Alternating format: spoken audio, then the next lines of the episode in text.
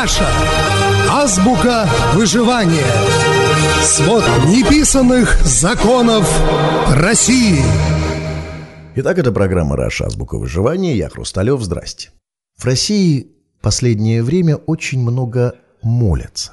В нашей стране молящихся уже больше, чем трудящихся.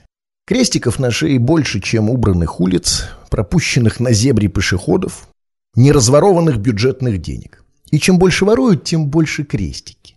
Ну а уж эпицентр воровства в России определить и совсем несложно. Чем громче крики о нравственности, тем больше мздоимства и ширше откат. Иди на вопли во славу церкви и батюшки небесного и не ошибешься. Точно придешь по адресу «Распил дом один». Крики о морали и благочестии, как ничто другое, заглушают все нарастающий виск масштабного всероссийского распила. Православие оказалось лучшей ширмой для тотального воровства. Ширмой для тех, конечно, кому боженька разрешил воровать, ну, то есть тем, кто имеет доступ к ресурсам и власть, ну, богоизбранным, то бишь. Ну, а просто народу пользоваться православием оставили только исключительно в духовном аспекте, как спасение от бессмысленности, разобщенности, потери всяческой идентичности, бедности и так далее. Ну, типа верьте в Господа, верьте в божественную предопределенность российской вертикали и богоизбранность главного российского вертикала. Нате, веруйте и, главное, не шумите. Но, как выясняется, российский народ как-то не очень умеет этим самым православием правильно пользоваться.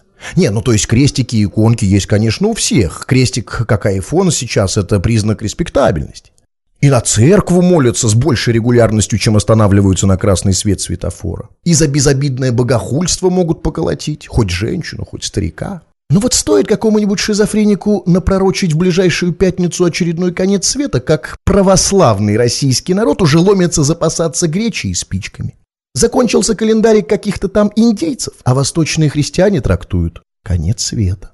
Вроде все христиане, а календарю майя доверяют больше, чем Новому Завету. Куда ни плюнь, все православные. А отмороженным индейцам из Центральной Америки верят больше, чем Иисусу Христу.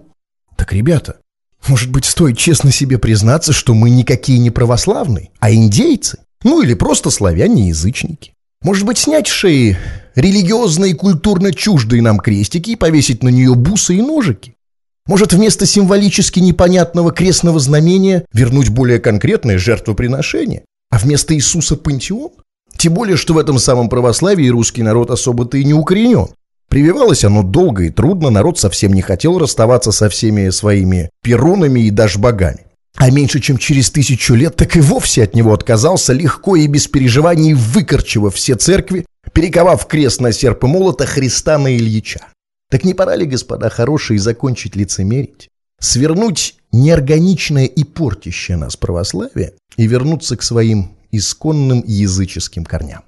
Что скажете, господа индейцы? Это программа «Раша азбука выживания». Я Хрусталев. Пока.